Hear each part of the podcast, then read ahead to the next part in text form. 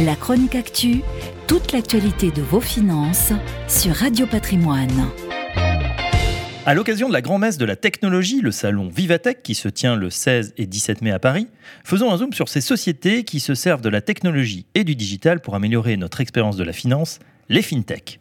Avec 365 millions d'euros levés au cours de l'année 2018, plus 15% par rapport à 2017, celles-ci n'ont jamais autant attiré les investisseurs. Pourtant, ces chiffres restent faibles en comparaison de ce qui se passe chez nos voisins européens.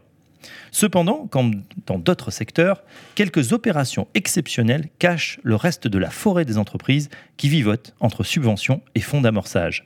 En clair, et c'est le paradoxe des fintechs, il y a de plus en plus de levées de fonds, mais pour des petits montants, faibles au regard des enjeux, la conquête des marchés mondiaux.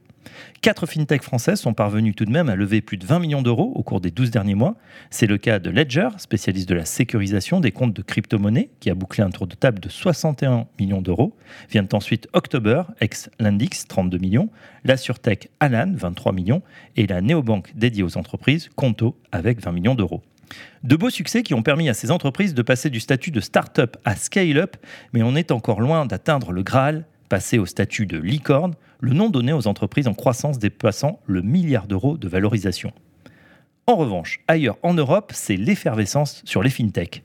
Si la néobanque allemande N26 a levé 300 millions de dollars, les valorisations flambent en Angleterre.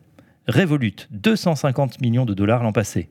North, spécialisé dans le crédit aux PME, a annoncé une levée de 440 millions de dollars cette année et la start-up spécialisée dans le financement de la chaîne d'approvisionnement, Green Seal, vient tout juste clôturer un tour à 800 millions de dollars. Cette dernière est désormais la jeune pousse la mieux valorisée du royaume à 3,5 milliards de dollars. S'il est encore timide, l'engouement des investisseurs français est croissant. Les entreprises du CAC 40 n'hésitent plus à sortir leur chéquier pour acquérir les pépites de la fintech. Compte Nickel, absorbé par BNP Paribas, KissKissBankBank Bank par la Banque Postale ou encore Crédit.fr par Tikeo Capital. Reste à convaincre les usagers, les clients, bref, monsieur et madame tout le monde. Pour l'instant, il n'y a pas eu de miracle, notamment pour les acteurs digitaux de la gestion de patrimoine. Advise, Yomoni, Marie Cantier, Nalo, WeSave, Advise, Mieux Placé ou encore Grisby ne sont pas encore adoptés massivement.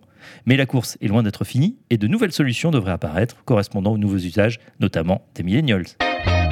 La chronique actu, toute l'actualité de vos finances sur Radio Patrimoine.